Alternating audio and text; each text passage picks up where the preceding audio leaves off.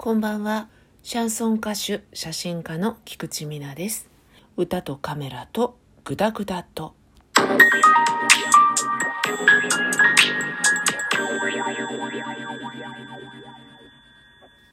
先日ですね、膠原病のお話を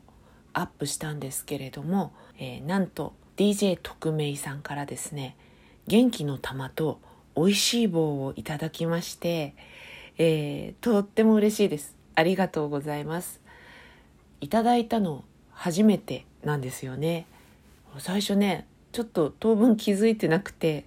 来るわけないっていうかさ、そういうことがもう頭から抜けてるわけですよ。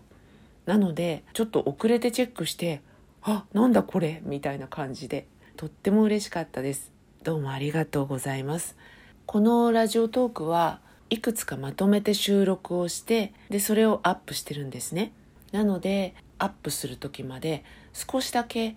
タイムラグがあるんですね。この反応を拝見するまでラグが生じるんですけど遅れてきたプレゼントみたいな感覚もあってもう見た時はすごい嬉しかったです。今日も膠原病絡みの話をしようと思うんですけど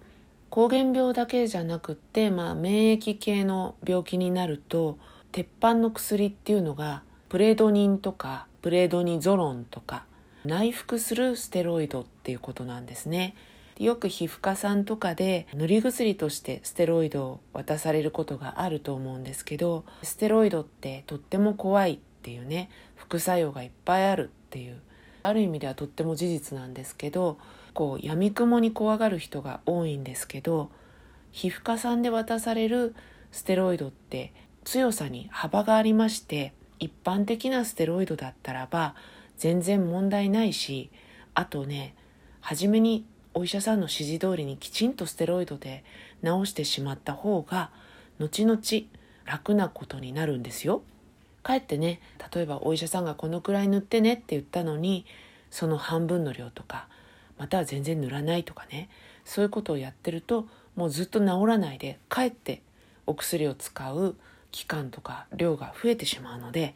えーもしもね不安があるならちゃんとお医者さんと相談をして指示の通りに使ってください。私が、えー飲んでいるのは内服です。錠剤。でそれは塗り薬とはちょっと違っていて副作用というものは多岐にわたるんですね。当然量が多いほどまたは飲んでる期間が長いほど副作用っていうのは出てしまいます。たくさん副作用があって何が出るかっていうのはその人によって違うんですよ。変な薬。人間が自然に作れる副腎必須ホルモンの量それと同等もしくはそれを切るくらいのステロイドの量になればほとんど副作用は気にしなくてよくなるんですけれども最初はね体重とか病気の重さに比例して薬の量って決まるので私は最初ね35ミリとかから始まったんじゃないかと思うんですけどもっと上の人もいるし本当にひどい人はステロイドパルスっていう点滴をしなきゃいけないんですよね。そういうのでとってもひどく副作用が出て苦しむ方もいらっしゃるというのは、えー悲しいけれど事実です。ただ病気がね病気なので受け入れなくてはいけないというかステロイドが減っていく日を、えー夢見て治療していくしかないんですよね。えっとね一番ポピュラーなのってムーンフェイスっていうやつなんですね。その名の通り顔が満月状に膨れちゃうんですよ。実は体とかも中心に脂肪が寄るっていう性質があるみたいで手足が割と細くてお腹の周りだけが太いみたいな。顔もそうなんですよ。体っていうのはどうしてもお仕事にもよりますけど基本的には洋服で隠せる人が多いのでそこまで気にしないんですけれど顔っていうのはやっぱりね気になるんですよね。満月みたいにパーンとなっちゃうのでで私もわーって思ったんですけどこれがね私の場合見る人が見ればなってるねっていう程度であんまり出なかったんですよ。これはもうほんと偶然なんですけどほんのり下膨れっぽくなったかなっていうくらいでそのくらいの人はこう外歩いてたら普通にいるよっていうぐらいだったんですよね。だから自分ではほとんど気にならなかったです。あとは食欲が止まらなくなって太ってしまうっていう。お腹はいっぱいなんだけど欲求として食べたいんですって。だから食欲が止まらなくて。で入院中とかも絶対食べないでください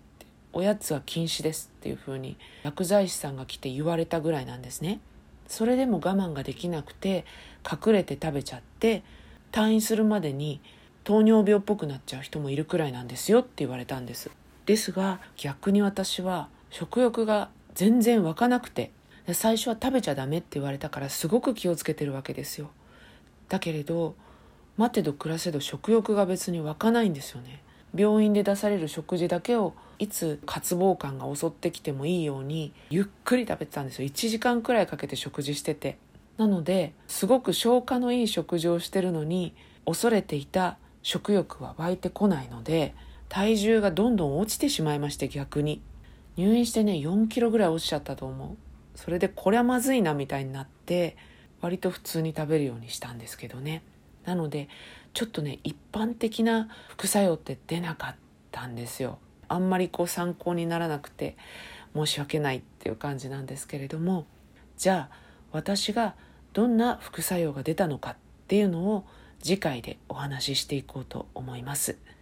よかったら次回も聞いてください。それでは今日はこの辺で。歌とカメラとグダグダと。Thank